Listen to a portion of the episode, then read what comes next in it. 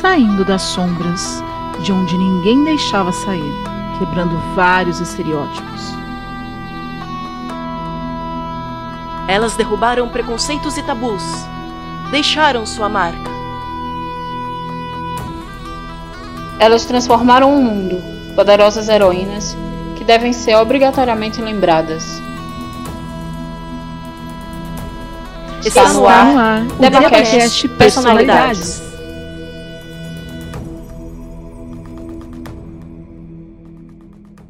Uou galera, eu sou o Sandro e hoje falaremos sobre Grace Hopper.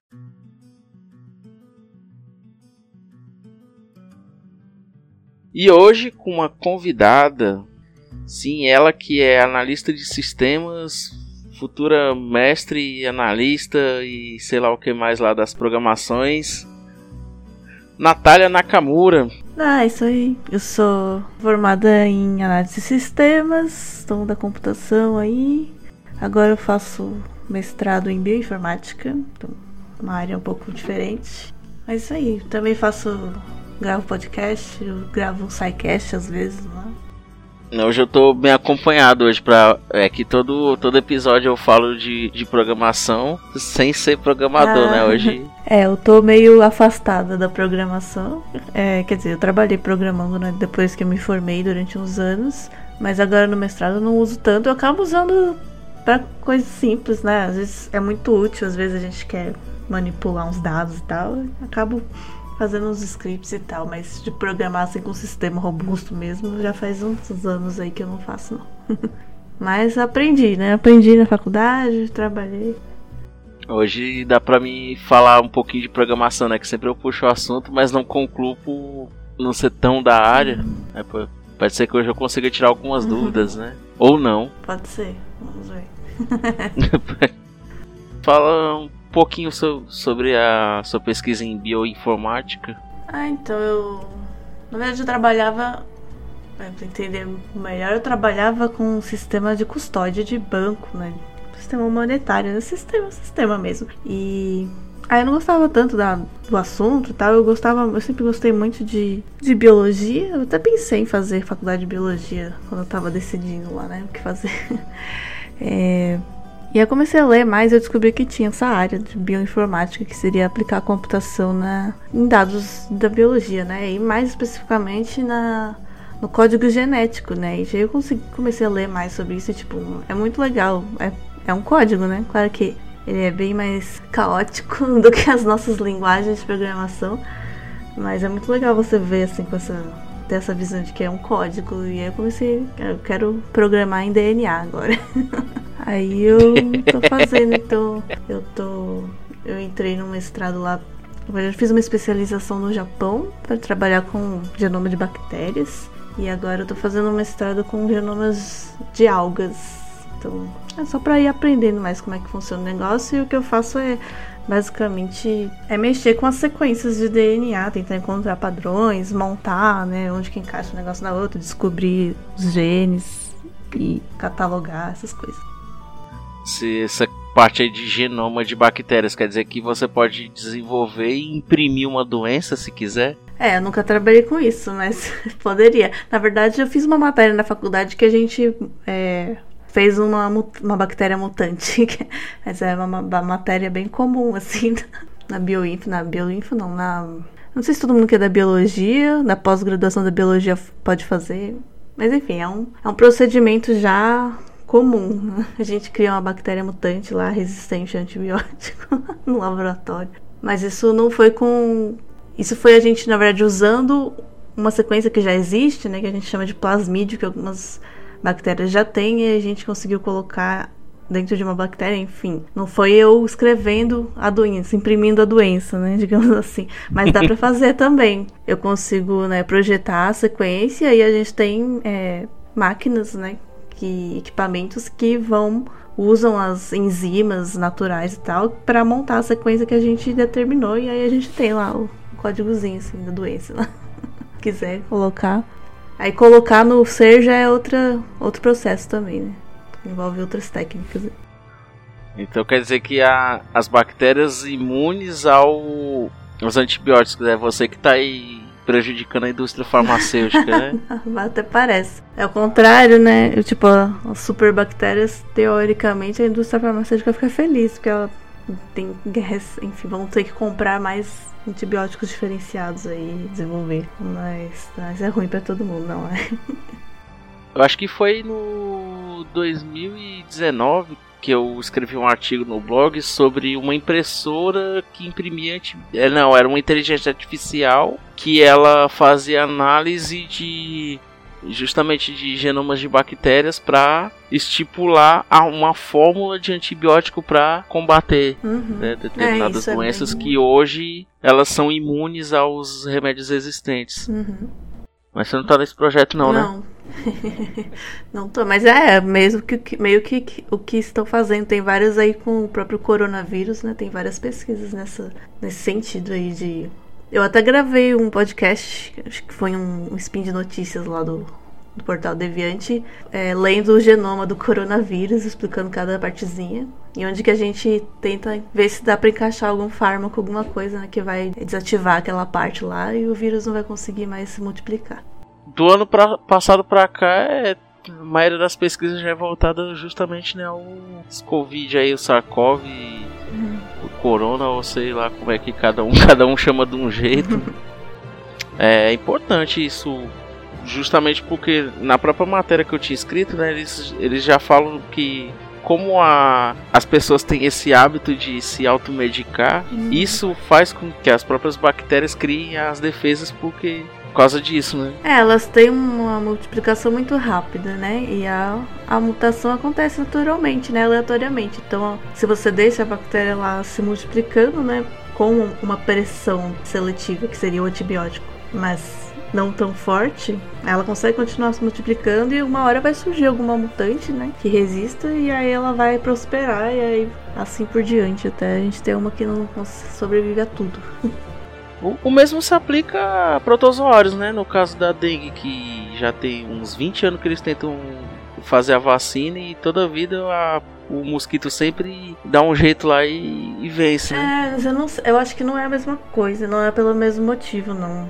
O protozoário ele já tem um ciclo de vida bem mais longo, né, complexo para se multiplicar e tal do que a bactéria. Aí eu acho que a dificuldade de fazer a vacina são outros motivos, são Talvez ele não tenha um ponto específico que. Eu não sei mesmo, tô especulando. Um ponto específico que quebrando ele não funcione mais e tal. Porque não é, acho que não é essa questão de, de mutação resistência, não. Mas estamos aí. Eu queria acabar com os mosquitos também. Já pensei em pesquisar isso, que eu não aguento mais mosquito aqui. aqui. Quem não quer, né? Principalmente agora. É, principalmente quando tá no calor aqui, e ainda mais que eu moro numa região quente, então seria a salvação. A gente cria sapo, cria aranha para ver se ajuda, mas é, é mosquito demais. Bom, então agora que o público conhece um pouco aí do, do seu trabalho, vamos falar da nossa personalidade homenageada do mês. Aham. Uhum. Quem é? Bom, hoje falaremos sobre Grace Murray Hopper. Ela nasceu em 9 de dezembro de 1906 em Nova York. Ela era uma criança curiosa que, com 6 anos, já estava desmontando relógios para ver como é que funcionava. E ela era filha de uma professora de matemática. Acho que o pai dela era corretor de seguros, que eu tô vendo aqui.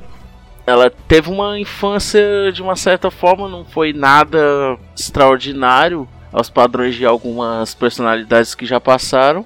Mas o, o fato da mãe dela ser professora de matemática e ela ser uma criança bem curiosa incentivou ela a ingressar na faculdade de matemática. Aos 17 anos, ela entrou na. na. Vassar College. Vassar College, onde ela se formou em matemática e aos 19 anos ela já era mestre. Caramba, como assim? É a mãe dela já era matemática, né? Então já era bem. Já tava aí no esquema. Mas a própria mãe não era. Não era tão comum, né? De, de poder estudar matemática sendo mulher e tal. A gente passa 17 anos pra tentar entrar no mestrado, né? Aqui. Aí ela com 19 era mestre e com 23 ela já era doutora em matemática pela Universidade de Yale, famosa Yale aí do das séries e filmes. E lá em Yale, depois quando ela se formou, ela voltou para a faculdade onde ela fez a graduação dela a primeira vez para ser professora lá. E aí teve um acontecimento nos Estados Unidos, né, um famoso ataque a Pearl Harbor, né, que foi o, o estopim lá que fez com que os Estados Unidos entrassem né, na Segunda Guerra. E aquilo motivou ela a querer ir pro exército também. Ela queria servir o país, né? Eles não especificaram muito, né? Pelo menos nos lugares onde eu pesquisei, se ela queria ir pro front. Eu acho que ela queria. É. É que não fala. Eu não sei qual é a diferença, porque eles falam que ela queria ir pra Marinha, mas eles deixaram ela na reserva. E aí ela se alistou na Marinha, ela já tinha 34 anos. Eu não sei como funciona isso. A gente traduz como Marinha mesmo, Marine? Porque lá na Marinha, eu tenho a impressão de que aqui a Marinha é só pra navio mesmo. eu não sei. Lá ele só tem os dois, né? Que é o exército, né? O Army e o Navy, né? Que é a marinha. E aí ela se alistou na marinha, ela... E aí ela foi negada, ela... Quando ela chegou lá, ela... O, o avaliador disse que ela era muito velha e muito magra. pra, pra entrar no, no, no grupo militar. ela tentou três vezes, né? O, e teve um outro. O que incentivou também, porque como teve essa campanha para a Segunda Guerra Mundial, o exército, o exército, assim, as forças armadas, né, para generalizar melhor, as forças armadas abriu, né, para que mulheres também pudessem entrar, né, que até então era só somente homens. É, até, até então ela era, ela tinha doutorado e era professora de matemática na Universidade de Yale. É. E aí ela foi negada três vezes e tipo igual o Capitão América. Aquele lá ele tenta entrar também. O... E, na me... e foi justamente também na Segunda Guerra, né? A história hum. dele. Que ele era bem. É legal aquele filme que ele é bem magrinho também. E aí os caras não deixam ele entrar justamente porque ele era baixo e magro. E ela foi um negócio parecido. Só que aí aconteceu o que?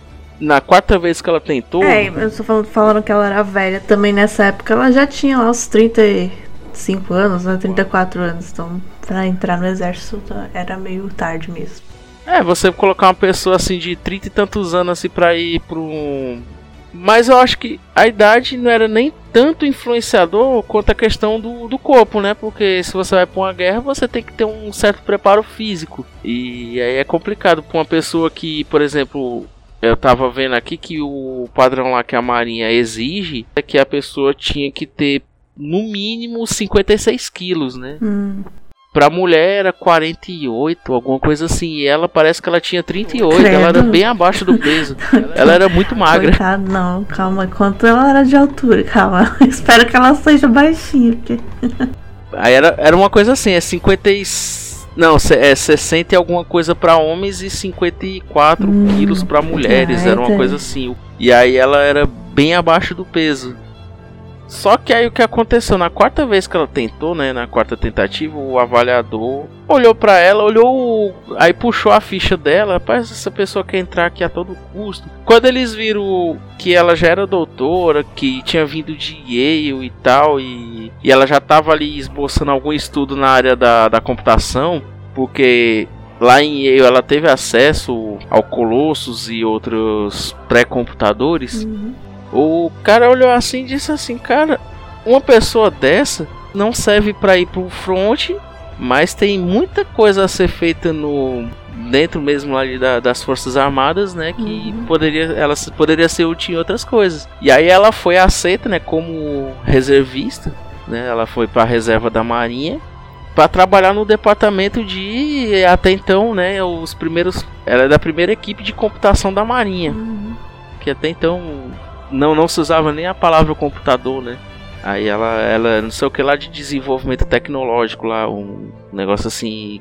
E aí ela, ela chegou a trabalhar no projeto do ENIAC. O ENIAC, como a gente sabe, eu até citei lá no, no episódio anterior, o ENIAC foi um computador que estava sendo desenvolvido para a guerra, né? E aí ela trabalhou nesse projeto, ela deu lá umas contribuições. Então se você for lá no, no Google, você vai achar várias fotos dela no, lá no NA que ela trabalhava dentro do computador. Lembrando que o ENIAC é do tamanho de uma casa. então ela começou ali no nesses projetos né, de desenvolvimento lá do, do primeiro computador. Primeiro, entre aspas, né? No episódio anterior a gente falou sobre isso, né? De qual realmente foi o primeiro computador. Hum, é, complicado. Depende das suas definições. Eu ainda considero a máquina analítica o primeiro computador, assim como muita gente. Uhum. Até pela eficiência do trabalho da, dela e só que não teve o devido valor dado, né? Ela foi veio ser valorizado bem depois. Uhum. Mas tudo bem. Mas pois bem, lá na Marinha, ela fez esse, ela trabalhou no projeto ENIAC, depois no projeto Univac, que aí o Univac é o que foi o projeto para o primeiro computador comercial, que ele seria usado ele seria usado, né? ele foi depois disponibilizado, né, para fins acadêmicos e tal, científicos. E aí lá tudo que você faria num computador, você você precisava saber a chamada linguagem de máquina, né, o famoso assembly. E aí ela chegou pro, pra galera e falou assim, cara, a gente tem que fazer um negócio. Como é que se diz? Um negócio assim que a gente entenda e que a gente consiga passar pro computador também de uma forma que o computador entenda, né? Que até então você praticamente teria que ser um computador para poder se comunicar com o computador. meio, meio, meio, que assim, né? Eu programei em Assembly na, na faculdade, né? A gente tem uma aula lá só pra saber o que, que a gente não. O que que. O que é por que, que a gente é feliz e não sabe? Eu penso se as pessoas programassem a Assembly até hoje, a tortura que não, é, não seria, né? E aí, já entrando na, na parte das invenções, o que trouxe ela para ser nossa homenageada aqui desse episódio, ela criou uma coisa, um sistema que justamente ela faria isso, né? Antes dela criar esse sistema, claro, riram da cara dela. Primeiro que ah, trouxeram essa mulher pra cá, agora ela fica aí inventando loucura, né? que ela foi.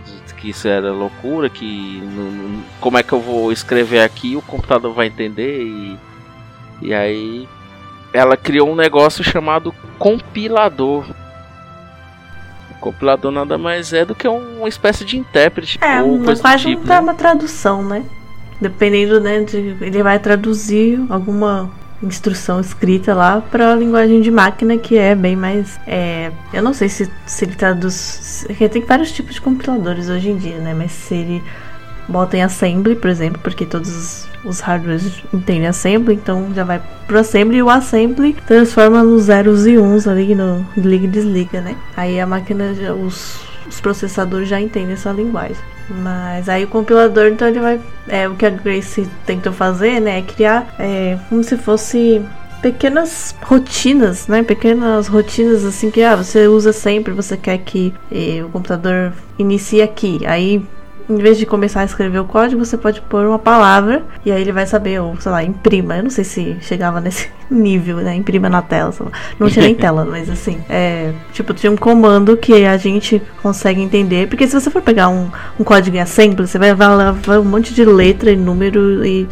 pouquíssima coisa você vai conseguir sacar o que, que aquele código está querendo fazer. Agora, se você vê um negócio escrito pelo menos, né, sei lá, imprima ou some ou é, termine, você já começa a entender um pouquinho mais. Então ela queria fazer uma coisa que a gente conseguisse tratar melhor, mesmo que a pessoa saiba a linguagem de máquina, sabe programar em assembly e tal, é muito mais fácil você conseguir ler diretamente em vez de você ficar interpretando sempre na sua cabeça para a linguagem de máquina, que é muito difícil.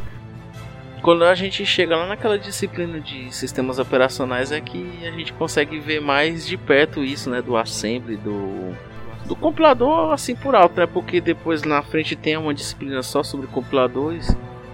E aí esse conceito, o compilador desde então lá desde 1940 e tanto lá, lá na década de 40, 45 não, 55 45 ainda estava na guerra. O compilador ele é usado até hoje, do, do, computador mais vagabundo ao computador mais potente, né? É o mesmo sistema desde lá dela. O, que ela criou é usado o, do, o mesmo da mesma forma até hoje. Aí fala assim, computadores quânticos e tal, mas ainda é a mesma base. É, para compilar assim, né? Pra, pra gente conseguir colocar as instruções, hoje em dia só todo mundo usa compilador, mas é mais ou menos do mesmo jeito que ela criou, né? Assim, foram avançando e tal, mas a ideia é a mesma. Aí eu lá na, na disciplina de sistemas operacionais que eu. Aí o professor deu até o exemplo, né? Que você escreve lá, é. Escreva um mais um, aí. Não, é. Ele deu um exemplo assim, por exemplo, você está escrevendo e manda imprimir, né? Você dá o Ctrl P. Aí ele pega, o compilador pega aquele comando e aí transforma lá num monte de. Vai desmanchando ele até ele chegar em zeros e uns e dizer onde é que ele vai ligar, os meios que vai passar aquela informação, como a impressora vai interpretar aquilo para escrever no papel e imprimir. É, é um, uma viagem só pôr formiga mesmo. É, o computador ele vai transformar a, instrução, ele não é o que executa né, a tarefa, ele vai transformar a instrução que a gente escreve em alguma linguagem para uma instrução que aí sim o processador, o computador vai conseguir ler e executar. É, é a nossa instrução, né, da forma como a gente fala, ele vai é tipo quem acessa o Google Tradutor, né? Ah, como é que eu vou falar isso em inglês? Aí você escreve a frase lá e aparece do lado aquela mesma frase em outro idioma. É, é, é mais ou menos isso. isso. aí. Só que aí você fala uma palavra e ele dá 500 linhas de código. É, a diferença é porque é isso, né? Que ele vai gastar bem mais tempo às vezes só pra ah, escreve isso aqui. É, porque pensa, se você for escrever em linguagem de computador, para escrever um negócio, você tem que pegar, alocar uma memória, colocar aquelas letras, né, de forma no código que eu entendo. Então, tipo, a letra A é, sei lá, que 01x blá blá blá. E aí você tem que acessar o sistema que não sei se você vai imprimir na tela ou se você vai fazer um para uma impressora, você vai ter que acessar. Isso tudo você tem que escrever na linguagem de máquina e são vários comandos para cada coisinha. Tipo, ah, você tem que procurar um periférico que é a impressora, acessa, pede, sabe? Tudo isso e aí o compilador meio que já vai criar essa instrução inteira só quando você pede para imprimir. É tipo você tem lá, sei lá, seu, sua instrução em, em script lá que você escreva o script em 50 linhas, o compilador vai transformar lá, sei lá, umas 800 linhas lá que é a forma como a, o computador entende. Depois dessa ideia do, do compilador, e vale lembrar que esse era um projeto que foi pro. Depois é, ela entrou na, na empresa do. do nome bem famoso, né? Que é o Eckert Macaulay. Ele tinha lá um, uma empresa chamada Eckert Macaulay Computer. Se você não, não conhece esse nome, né? Associando ao nome à pessoa, ele trabalhou com um cara chamado John von Neumann. E eles dois tem o crédito né, do, dos primeiros computadores que hoje são os famosos mainframes. O von Neumann ele é o que o cara que criou a chamada arquitetura de computadores e o von Neumann ele vai ser tema lá futuramente. Só para não passar em branco, né, de lembrar que ela já trabalhou com esses caras também que hoje quando você entra num, sei lá, numa engenharia da computação da vida, você vai ouvir muito esse nome de John von Neumann. E a arquitetura de só para fixar mesmo a arquitetura de computadores, na verdade é o que é só você definir lá o, o hardware, né, o, as peças como como uma um periférico vai se comunicar com o outro e como é que vai ser feita a, a troca de informação entre as peças e tal futuramente aí, aguarde os próximos episódios, a gente vai falar isso mais detalhadamente. Por enquanto é só pra. Até porque a Grace, ela. Depois ela criou um conceito que só foi mesmo ficar evidente mais, sei lá, uns 30 anos ainda mais para frente, de arquitetura de software. Já que até então, né, pelo menos esses primeiros computadores, eles não tinham uma tela, era só as máquinas e e aí lá no, no episódio anterior, a gente chegou a comentar, né, que saía aquele cartão perfurado e aí a pessoa que trabalhava com o computador entendia, né? A gente, se a gente chegasse lá e pegasse um cartão daquele, não, não entenderia muito bem lá o, a mensagem, mas quem, quem trabalhava lá sabia o que é que estava se passando e tal, o que é que ele processou. Nesse mesmo trabalho, né, assim que ela criou lá o compilador em 1952, né, a primeira versão do compilador, mesmo com a incrível a incrível visão né, dela de, desse fenômeno, desse, dessa importância que o compilador serviu, aí o pessoal ainda meio que deu uma descre descredibilizada né, nela, né? Uhum. Porque, vamos ser sinceros, o velho machismo, né? E aí ela desenvolveu uma outra coisa, porque até então ela criou o interpretador das linguagens, né? O, criou um meio de que o, a pessoa mandasse o comando para a máquina conhecer. É, e é mesmo assim nessa época ainda, por mais útil que fosse, né, o computador ainda era muito, era uma calculadora gigante, né? Ele era usado para fazer contas matemáticas complexas, né? É. Resolver é. equações e tal, mas eram instruções matemáticas só. Ninguém pensava em, por exemplo, imprimir um negócio, fazer rotinas de negócio no computador ainda era muito voltado mesmo para fins de cálculo. E aí ela criou, já que ela tinha criado o compilador e as pessoas faziam lá as instruções, ela criou um sistema chamado Flowmatic. O que é o Flowmatic? O Flowmatic ele é uma série de instruções que facilitava mais ainda as pessoas a criar os comandos para o funcionamento da máquina. É, como se fosse quase era uma linguagem de programação, né?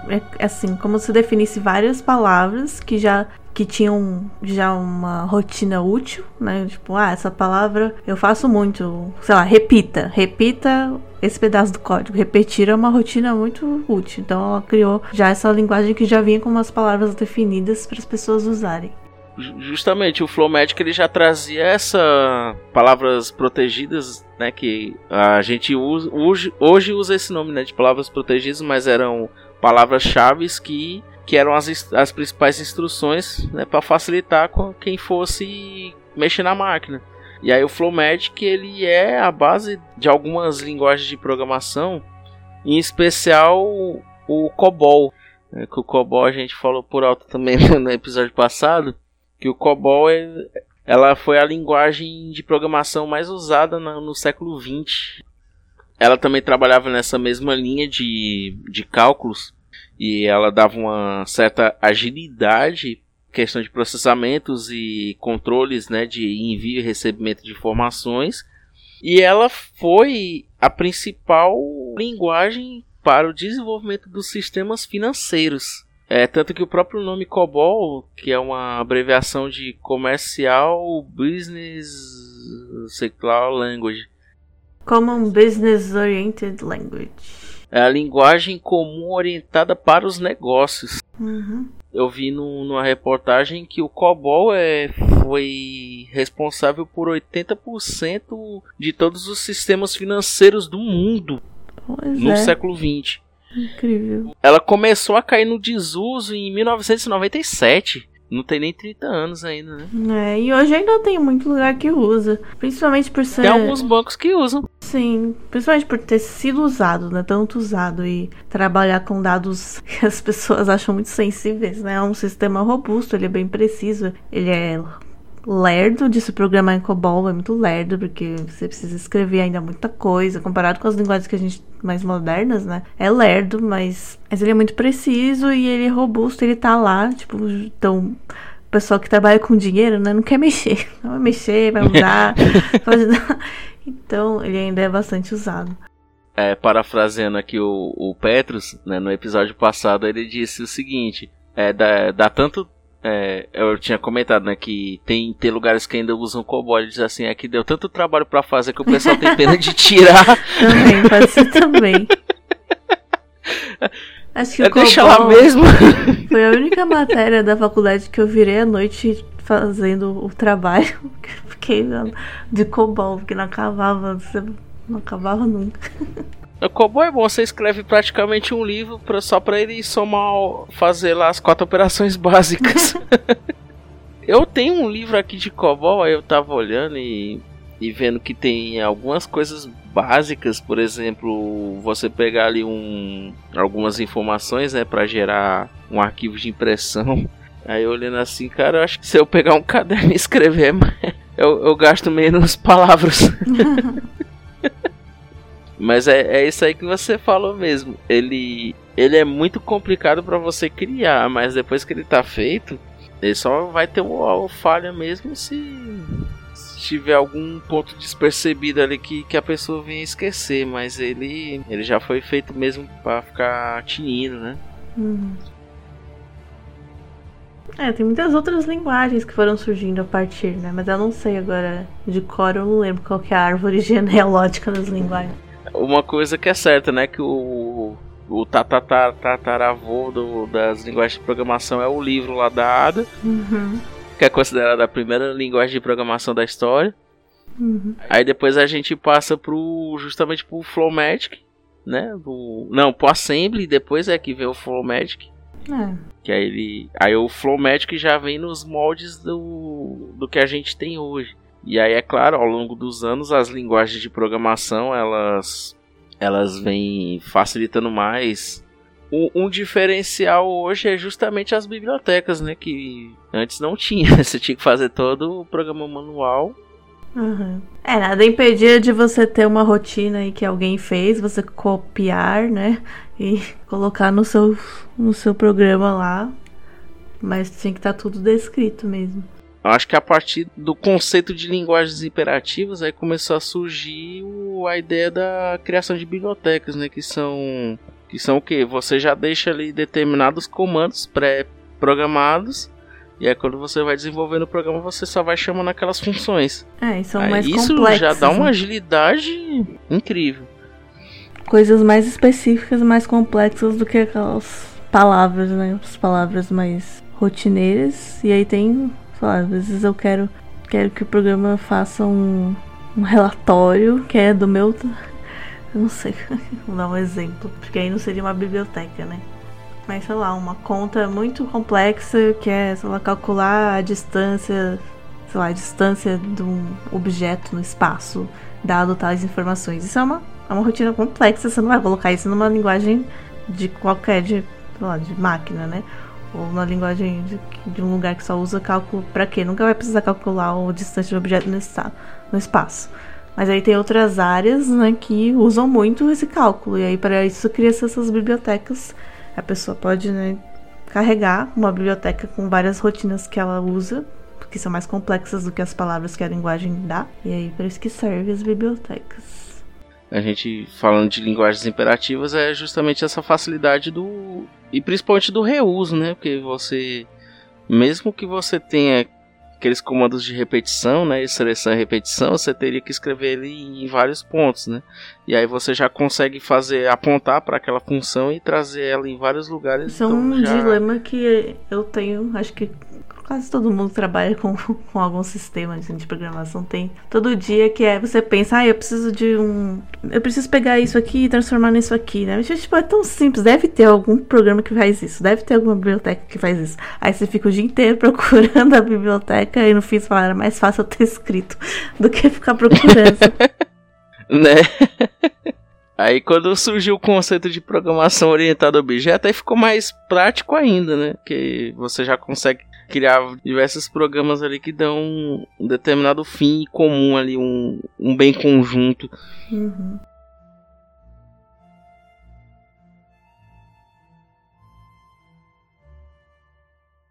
Então, dentro da, dessa carreira militar dela, ela serviu a Marinha dessa forma, né? Ela era uma cientista da computação da, das Forças Armadas, né? Todo todo o trabalho dela foi para fins militares, né? Hoje todo é, eu gosto de, de, sempre dizer isso, né? Que todo o sistema de inteligência militar dos Estados Unidos começou com a Grace.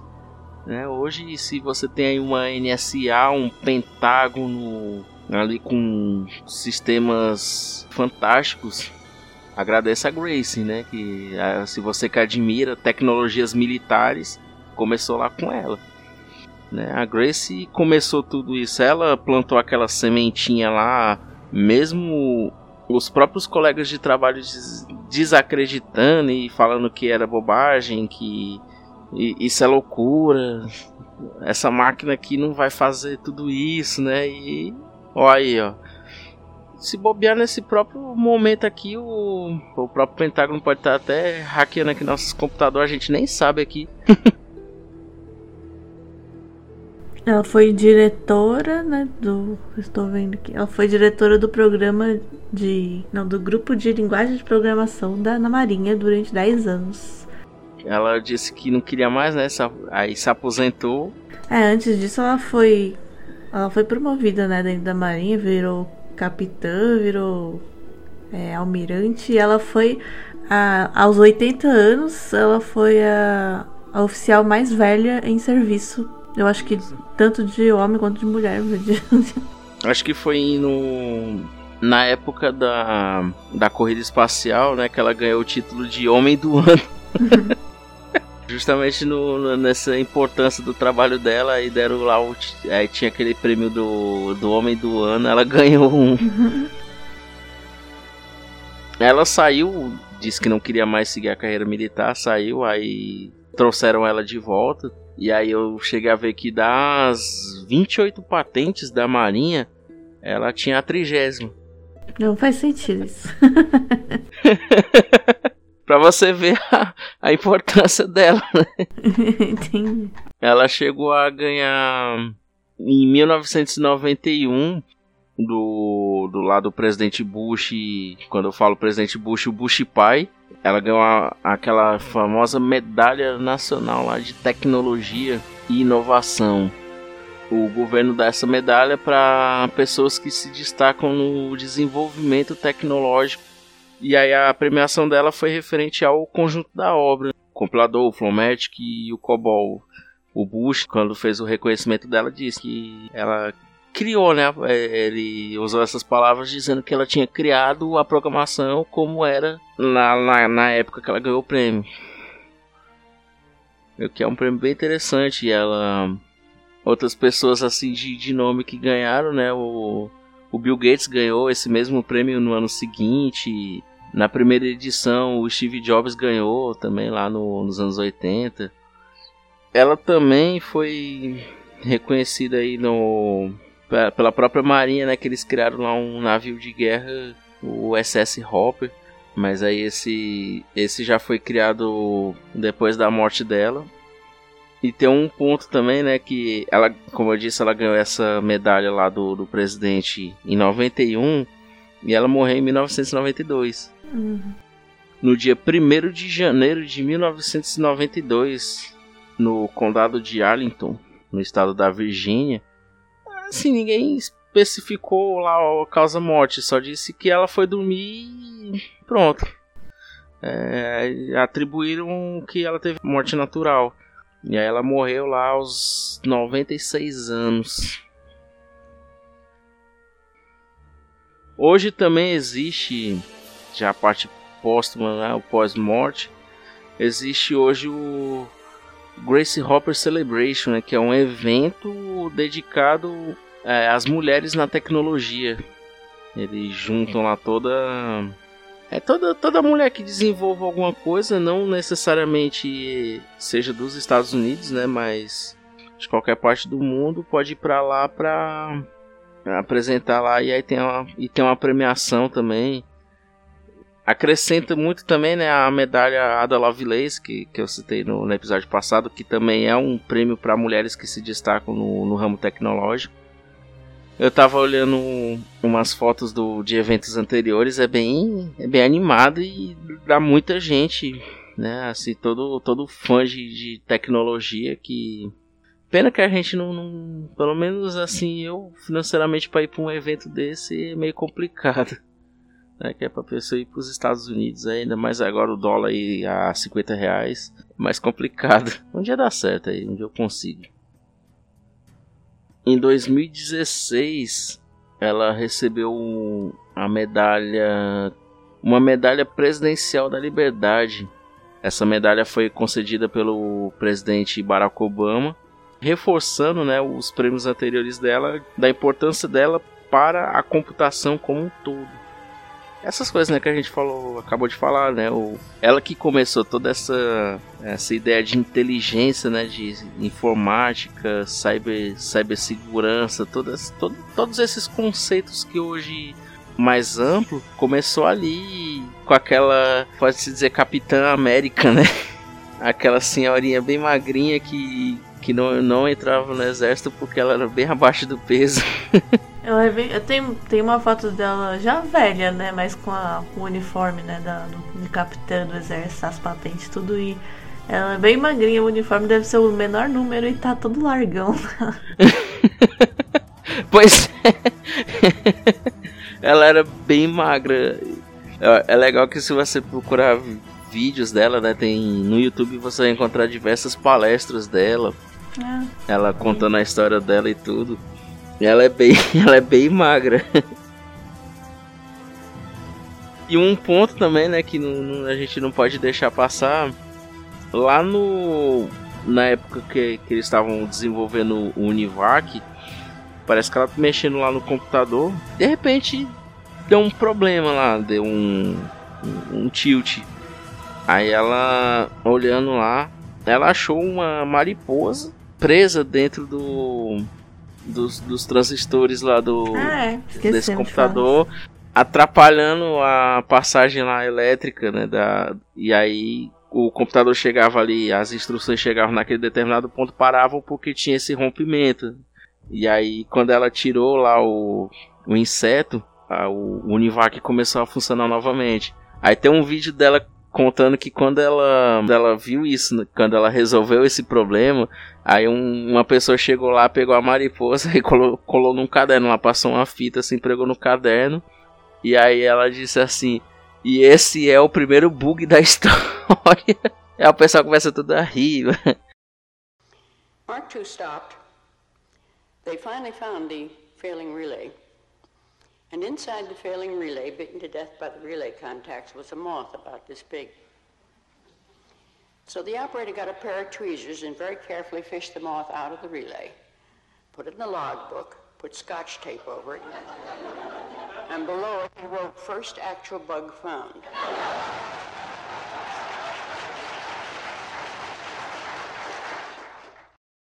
Mas essa é, eu descobri o primeiro bug da história. O bug que é bem comum, né, pra quem programa. É, tem a fotinho do, do inseto seco no caderninho dela E aí, a, título de curiosidade, esse inseto eles embalsamaram e ele tá lá até hoje no museu do computador. Então, se um dia você visitar o museu do computador, você vai ver lá o primeiro bug da história, uma mariposa gigante. No vídeo ela disse que era grande, a que a mariposa era bem grande. Aí você vai encontrar lá ele pregado no caderno do jeito que o cara fez na época. O bug, né, para você que não é da área, o bug é o que? É um, um erro no código. Algo que quando chega naquele ponto o programa deixa de funcionar da forma que deveria. É um erro que tá no, no programa, né? Não é do, da, do ambiente da execução, bug do programa mesmo. Um probleminha que tem Ele fala, ah, todo mundo sabe, porque os jogos, todo mundo que joga, né? Porque os jogos vêm cheios de bugs hoje em dia, porque o pessoal quer, quer botar patch pra resolver, quer lançar o jogo logo e depois fica lançando os patches pra resolver os bugs. O bug é. é eu, eu vou dar o mesmo exemplo também do episódio anterior, né? Que você tá lá jogando Witch e aí quando passa no meio do mato e de repente o cavalo tá em cima do, do Gerald lá. é tipo isso é, é, algo que está funcionando de uma, de uma forma que não deveria, né? É, e o bug tem vários tipos, né? Tem uns que o sistema para também, né? E não, não continua, que foi no o mesmo caso do dela, né? Que quando, quando chegava ali, o, parava né? a máquina e quando ela tirou foi que, que vale dizer que acho que 90% do trabalho do programador é justamente corrigir bug. Sem ofensas. É. Pois é, quer dizer, depende, né? Tem, sempre vai ter, né? Tem gente que trabalha mais nessa parte, tem gente que trabalha mais na outra, mas sempre vai ter uns bugs lá, assim. Pra quem não sabe, né, a primeira, primeira lei da programação é nunca duvide da capacidade do usuário. Né? o cara faz um negócio bem enxugado, bem direitinho. Aí a, o bendito do usuário acha um, acha um meio que ele fala, não, vou apertar aqui e acaba com o programa. Sabe-se lá como. Tem alguma consideração, assim como do todo? Do início, meio e fim aí da vida da, da Grace? É, ela foi, foi uma vida bem focada, né? A pessoa já começou, foi até o fim, sempre avançando aí. Foi muito importante, com certeza, tudo que a gente falou, né? Não, tem muita coisa a acrescentar, não. Aproveitando também aqui o gancho, né, do, de toda a história dela, em alguns momentos até citei, né, que tinha coisas que ela que ela sugeria, que ela queria fazer e por questões até do, do dos, da própria equipe, né, as visões machistas das, das coisas, né, ela em alguns momentos ela não teve tanto destaque, ela foi mesmo ela tinha que bater de frente lá com toda a equipe e, e isso foi um fator muito importante para ela lá na, depois ser reconhecida até pelos próprios presidentes o Bush o Obama e, e outros até da própria época da guerra porque ela também ganhou uma medalha lá no quando, quando terminou a guerra ela também ela foi condecorada assim como todos os demais que estiveram lá na, na luta né, contra o nazismo. Ela também foi premiada. Mesmo o ENIAC não ter sido lançado na guerra, porque a ideia do ENIAC era para guerra e mesmo assim ela, ela assim como os outros engenheiros trabalharam duro para aquela construção e ela também teve uma certa influência que nem foi dito né que o, o próprio COBOL movimentou aí 80% de, de todos os sistemas financeiros do mundo. Então, fica o exemplo de vida de que o sexismo não, não leva a nada, né? Uhum. Quando a pessoa é boa, é, não importa a forma e o lugar onde ela nasce, né? Ela é boa, quem é bom é bom, né? é. Ainda hoje, né, em pleno século 21, aí ainda tem muito isso de ah, claro, lugar de fala, ah, não sei o que, a, a, representatividade. E hoje a gente tá falando aí né, nessa segunda temporada já uma segunda mulher que tá mostrando que não tem essa, vai lá e faça. E assim essa causa feminina, ela é uma batalha bem importante lá no voltando a falar de novo do episódio anterior que a gente citou, né? se você puxar toda a história da computação, você vai achar mais nome de mulheres do que de homens. Uhum. É, e era uma área bastante feminina né? Desde a.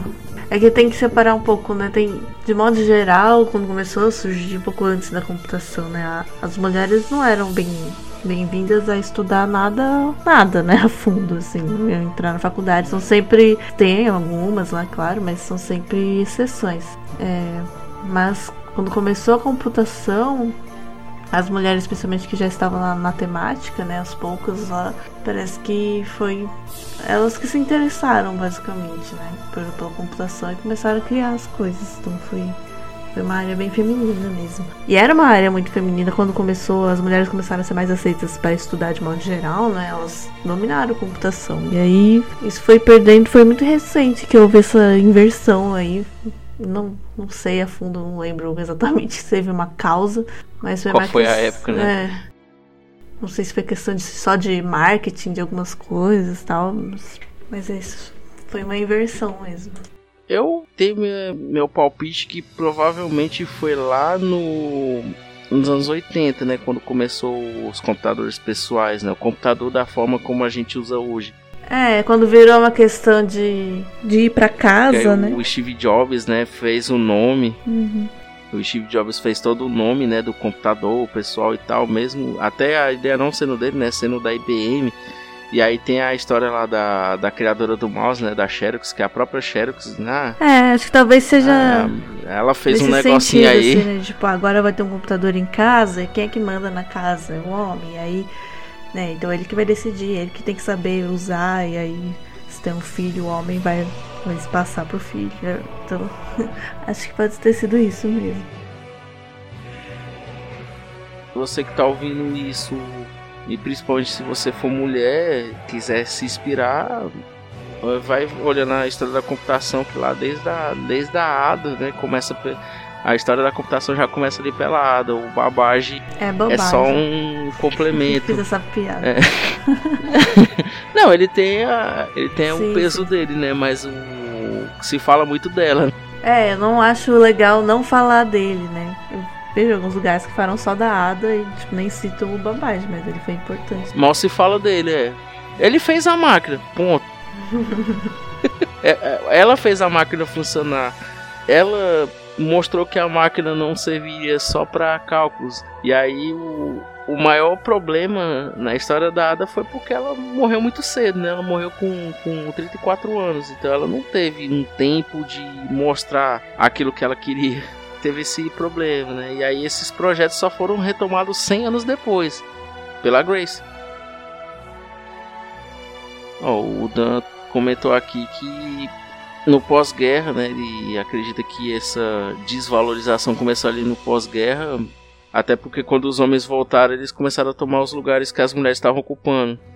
A gente tem aquele exemplo da, das fábricas, que na época da guerra as mulheres é que, que trabalhavam nas fábricas. É, então, eu, claro que teve um pouco disso, mas eu acho que essa parte não é específica da computação, sabe? Porque só a computação. Eu acho que isso teve mais a ver com o computador pessoal mesmo. Mas não sei, não estudei isso também. é, dentro da informática, creio eu que foi muito lá do, do Steve Jobs pra cá, né? Até porque o, próprio Steve Jobs era uma pessoa extremamente machista, né? Na história dele a gente vê lá o que ele fez lá com, uh, com a família dele, né? E aí, sobre essa causa feminina na, na computação, na, na sua visão feminina da coisa? É, não sei, é, acho que é de modo geral, assim, né? Da gente, as, as mulheres, a gente tem que saber que, que isso é uma possibilidade, né? Como a gente faz essas pessoas saberem, tem que incentivar. Porque não é nada, como a gente já viu, né? No começo elas eram dominantes na área, então não tem nada a ver com. Não que em outros casos tenha, mas nesse caso a gente tem aí evidências de que não tem nada a ver, que porque a mulher não poderia se dar bem com, com a computação, né? E só incentivar as meninas ou qualquer pessoa, na verdade, né? Incentivar as pessoas a, a se aprofundarem nos seus interesses, né? Sem o julgamento. E aí, claro, serve para computação também. E é claro que ainda existe hoje, ainda tem um pouco de. É um ambiente por conta dessa inversão que teve, né? Hoje ainda é um ambiente que tem uma maioria masculina, né? Então é meio, às vezes é meio difícil dependendo, né, do, se você vai para uma empresa, dependendo do lugar, é um pouco opressor mesmo. Você, ah, por mais que a empresa seja legal, as pessoas sejam legais, você ser, tipo, a única mulher na equipe e tal, é um pouco cansativo. E sem falar em, em preconceitos e assédios diretos, mas isso acho que é em qualquer área. Ah, a gente não falou, tem uma. Na, na historinha da Grace, fala que ela quando era criança, lá uns 6, 7 anos, ela desmontava os relógios lá pra descobrir como funciona. Eu também fiz muito isso. Desmontar as coisas. Isso é um indício de que a pessoa pode gostar de programação. Então é isso, essa causa feminina tem que ser levantada principalmente na, na computação, porque a computação começou com as mulheres, né? Então a gente não pode perder essa essência o Dan, eu não sei se vale comentar isso, o Dan comentou aqui que eu vi que as, as, ele acha que as mulheres até são mais caprichosas no código às vezes do que os homens, né? E eu acho que existe um ponto aí que a gente tem que refletir se isso não é, na verdade, porque a gente tem que se provar mais do que os homens. Então, se a gente não caprichar, a gente tem muito mais chance de ser demitido. então, existe também esse, esse problema aí. Fica aí a reflexão.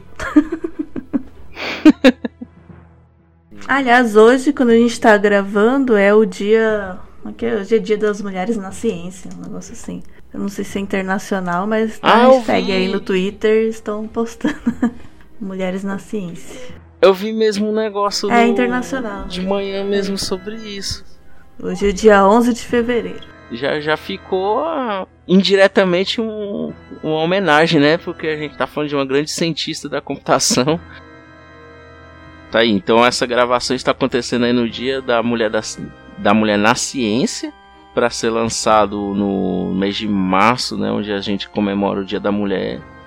E focando na valorização do trabalho da mulher, né, o trabalho feminino, principalmente no, nesse ramo da computação que a gente está vendo aí começou começou numa mulher, retomou com uma mulher, né, porque como eu disse, teve um intervalo de 100 anos de uma para outra, né, para todo o trabalho ser refeito. Então começou com a mulher, aí teve a teve essa paralisação, aí outra mulher tomou a frente, e aí, graças a essa mulher que a gente contou um, um pouco aqui da história dela, todo o sistema de inteligência militar dos Estados Unidos começou com uma mulher. Então, então meu amigo, se você acha que mulher não tem capacidade, é melhor repensar.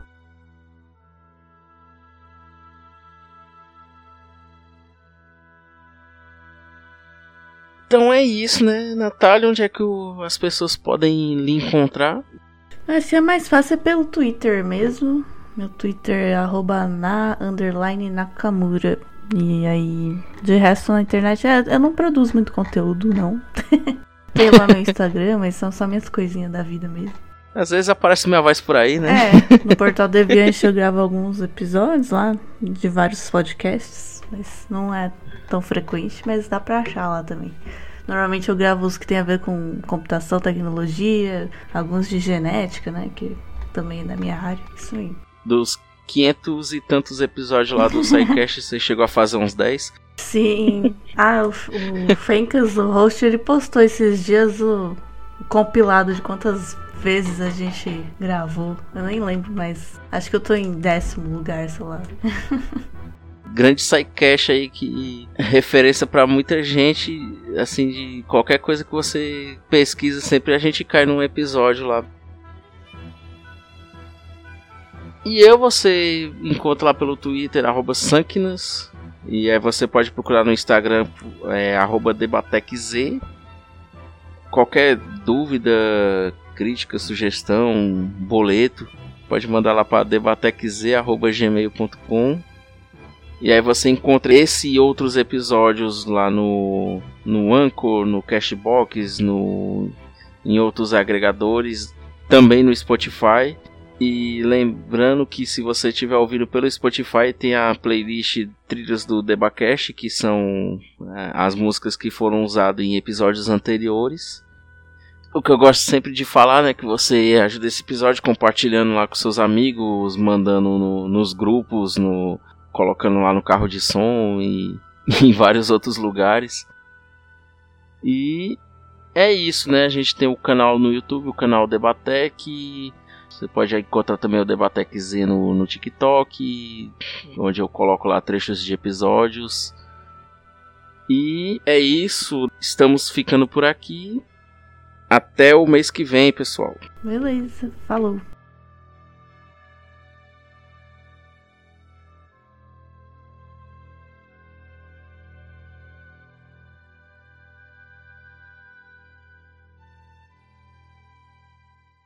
Ah, o Dan pediu pra mandar um abraço lá pro pessoal do Japão. Você tá no Japão?